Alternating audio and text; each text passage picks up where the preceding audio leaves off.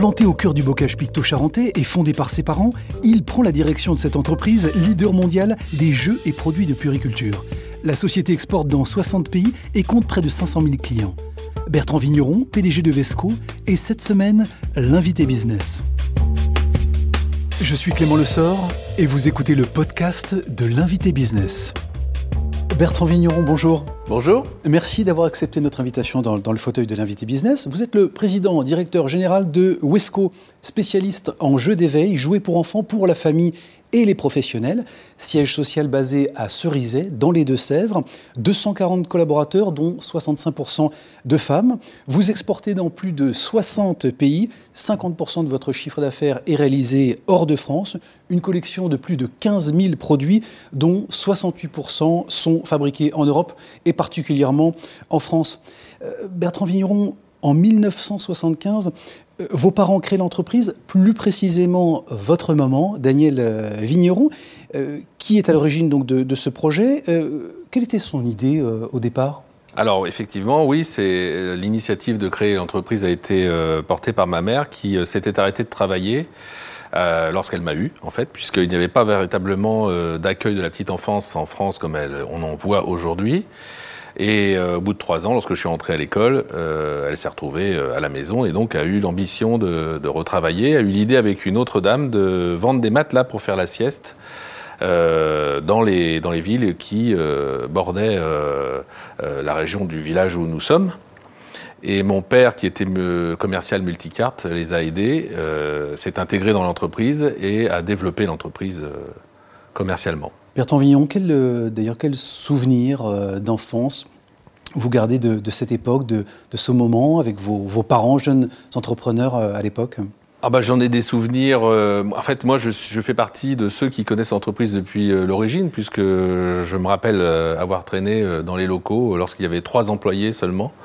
Aujourd'hui, donc 240. Donc, ce n'est plus du tout la même entreprise. Et j'ai vu toute l'évolution. Euh, euh, euh, l'énergie qu'il faut déployer pour, pour, pour faire une entreprise, sachant que lorsqu'on crée, qu'on démarre comme ils l'ont fait, il faut être véritablement partout. alors qu'aujourd'hui, je dirais que ma façon, moi, de travailler n'est pas du tout la même, puisque j'ai donc beaucoup de personnes autour de moi et je délègue.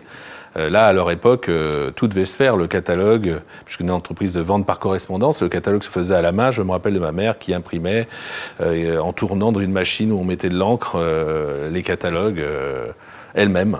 Donc tout a beaucoup changé, pas d'informatique évidemment. En 1992, quelques années euh, après, vous êtes fraîchement diplômé de, l'école, d'une école de design et, de, marketing. Mmh. Euh, qu'est-ce qui vous donne d'ailleurs envie, deux ans plus tard, à peine, de, rejoindre euh, l'entreprise familiale?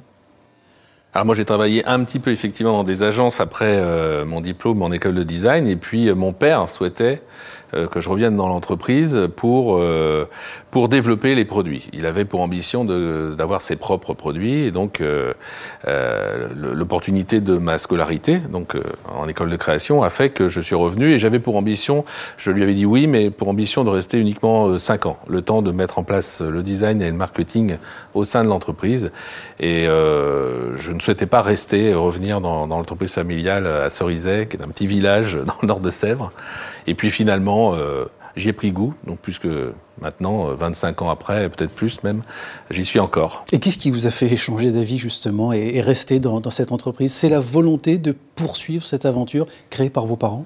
J'ai appris à apprécier cette entreprise, son environnement. Euh, ça m'a beaucoup plu. et donc le, challenge, le challenge aussi de, de, de, bah, pour permettre de, faire croître cette entreprise. J'y suis resté. et je l'ai euh, je suis arrivé à une époque euh, charnière, on va dire, puisqu'il n'y avait pas d'informatique véritablement. Et donc tous ces, tous ces changements euh, m'ont plu et voilà, j'ai développppé comme, comme j'ai pu. Quand vous en avez pris justement la, la direction, vos parents vous ont poussé à, le faire, vous ont fait immédiatement confiance? C'était une histoire un peu naturelle euh, de transmission? Je dirais que ça, c'est une, des forces euh, ou une des chances que mon père m'a permis d'avoir, c'est contrairement à certains chefs d'entreprise qui s'accrochent à leur siège jusqu'au bout, mon père a tout de suite, enfin rapidement lâché les rênes. D'autant plus, encore une fois, je reviens dessus, avec l'émergence de l'informatique qui n'était pas lui sa, génération, hein, qui n'était pas sa, méthode de travail, il a rapidement voulu prendre du recul. Et donc, ça m'a permis véritablement de créer. moi, j'avais, si vous voulez, j'avais 40-60 personnes quand je suis arrivé dans l'entreprise. Donc, on l'a fait croître. J'ai pu, pu créer ma propre entreprise derrière celle de mon père, créer ma propre équipe de travail. Et donc, mon père nous a laissé euh, le champ libre pour, euh, pour le faire. Du côté des collaborateurs qui avaient connu vos parents, vous étiez tout de suite légitime en étant justement ce, ce, fils qui reprenait l'entreprise. C'était évident de, de, faire sa place justement au milieu de, de ses collaborateurs. Ah non, c'est jamais. Ça n'est jamais évident, mais je pense que c'est le cas aussi lorsqu'on reprend une entreprise euh, sans forcément de filiation. Euh, il faut, euh, il y a toujours le poids du passé. Vous êtes toujours comparé avec votre prédécesseur. C'est votre, mon père dans ce cas-là. C'est un autre dirigeant dans le cas d'une reprise d'entreprise. Mais moi, je suis resté. D'abord, j'ai créé le bureau de création. J'ai créé des choses qui n'existaient pas au sein de l'entreprise. Je l'ai informatisé. J'ai revu toute la logistique. Donc, j'ai amené petit à petit ma pierre, mes pierres à l'édifice. Et euh, je suis resté une dizaine d'années à collaborer avec, euh, mes parents euh, au sein de l'entreprise. Et petit à petit, j'ai greffé autour de moi des gens qui sont devenus mon équipe, qui sont fidèles, puisqu'ils sont toujours là une vingtaine d'années plus tard. Et c'est pas à pas en fait qu'on construit son image et la, confiance que les employés vous donnent, c'est c'est avec le temps que ça se fait en fait. Et vous avez poursuivi l'aventure à l'international que eux avaient Initié. Créé, initié en 1985, mmh. avec une première ouverture notamment euh, du côté du Benelux, en, en Belgique précisément. Aujourd'hui, c'est plus de 60 euh, pays. Ça explique aussi le, succès de, de, Wesco, cette facilité que vous avez à vous adapter aux différentes cultures que, que vous appréhendez, que vous abordez? Oui, je pense que ça fait partie du succès et euh, de sa pérennité, en fait, hein, qui a permis à l'entreprise de croître et de passer les décennies. C'est mon père a tout de suite, alors qu'il était peu présent finalement en France, a tout de suite voulu s'ouvrir euh, en dehors de la France. Et puis, euh, euh, c'est un peu la facilité pour les Français. Vous savez, vous commencez par la Belgique, qui parle en partie français, et puis après, ça vous ouvre les pays du nord de l'Europe, puis après l'Angleterre, etc. Et donc, c'est une véritable force parce que ça amène aussi une mentalité qui est différente d'entreprises qui sont franco-françaises, je dirais, puisque quand vous travaillez avec un Suédois ou un Italien, un Anglais ou un Espagnol, vous n'avez pas les mêmes comportements et ça vous apprend énormément. Merci Bertrand Vigneron. Il est temps de passer à la rubrique, à la question évidemment, rubrique inspiration. En effet, pour mieux comprendre eh bien, ce qui peut inspirer nos chefs d'entreprise dans leurs décisions et leurs actions au quotidien, et eh bien sûr leur demander tout simplement ce qui les inspire. Va vous demander évidemment, et on commence souvent par cette question dans, cette émission, euh, quelle est la dernière lecture euh, qui, vous a marqué, qui vous a inspiré? Il y en a plusieurs, mais je, dirais, moi, j'ai été très sensible aux, différents livres qu'a écrit le philosophe Harari, Yuval Noah Harari. Vous savez, Sapiens, Homo Deus. Donc ça, c'est vraiment des lectures qui m'ont vraiment touché. Peut-être aussi euh, un petit, euh, également euh, un hommage, puisqu'il vient de décéder, à Tony Shea, qui était le créateur de l'entreprise Zappos, qui a écrit le livre L'entreprise du bonheur, qui m'a beaucoup marqué aussi et changé mes méthodes de management. Un déplacement géographique ou un voyage, je sais qu'ils sont compliqués en ce moment, mais un déplacement géographique qui vous, a marqué dans votre vie? Il y a quelques années, j'ai fait un, j'ai fait un voyage à San Francisco euh, via une, ce qu'ils appellent une learning expedition, où on a visité différentes entreprises de la Silicon Valley. Ça, ça m'a aussi euh, vraiment marqué. J'avais, j'avais déjà en moi euh, des, des, des, une idée de, de, de l'évolution que je voulais donner à mon entreprise, mais là, je pense que c'est une démarche comme un pèlerinage que tous les chefs d'entreprise devraient les faire, puisque en Californie et dans cette région-là plus particulièrement, vous avez une dynamique qui est incroyable. Ce qui a et qui a, qui a changé vraiment euh, mon entreprise, puisque j'ai refait même les locaux et la façon dont travaillent les gens euh, à travers tout ce que j'ai pu voir euh, lors de ce voyage. Le dernier investissement, la dernière acquisition qui est importante pour vous? Je dirais que depuis maintenant 5 ans, j'achète des voitures 100% électriques.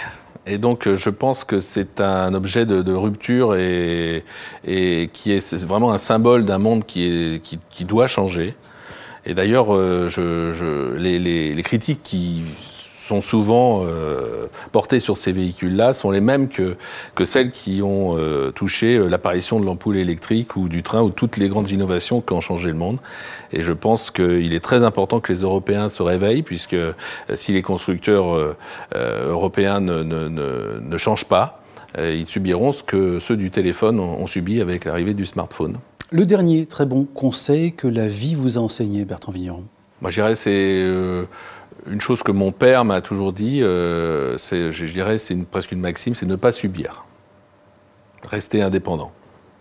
La création d'entreprise ou l'entrepreneur qui, vous marque, qui vous a inspiré dans votre vie? Moi, je suis très sensible à, ce qu'à, la carrière qu'a eu Steve Jobs. Je trouve que d'avoir des rêves qu'il a pu mettre en œuvre, qu'il s'est battu pour aller jusqu'au bout, euh, et a fini par euh, bouleverser quand même le monde dans lequel nous vivons aujourd'hui. Le dernier, justement, ou la dernière conversation que vous avez eue avec euh, quelqu'un qui vous a marqué, qui vous a inspiré également dans votre vie de, dirigeant? Bah, je dirais que j'ai été très sensible à la rencontre que j'ai pu avoir avec euh, Christian Monjou, que j'ai eu à travers mon club APM, c'est un professeur euh, en Cagne, euh, au lycée Henri IV, entre autres. Et en fait, il a une, sa culture et son analyse de l'art qu'il utilise pour parler du leadership, c'est moi, moi, m'ont bluffé. Quoi.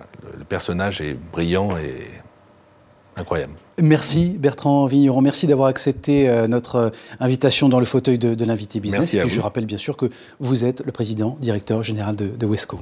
Merci. L'invité business avec Banque Populaire Grand Ouest et sa banque d'affaires de proximité autochtone.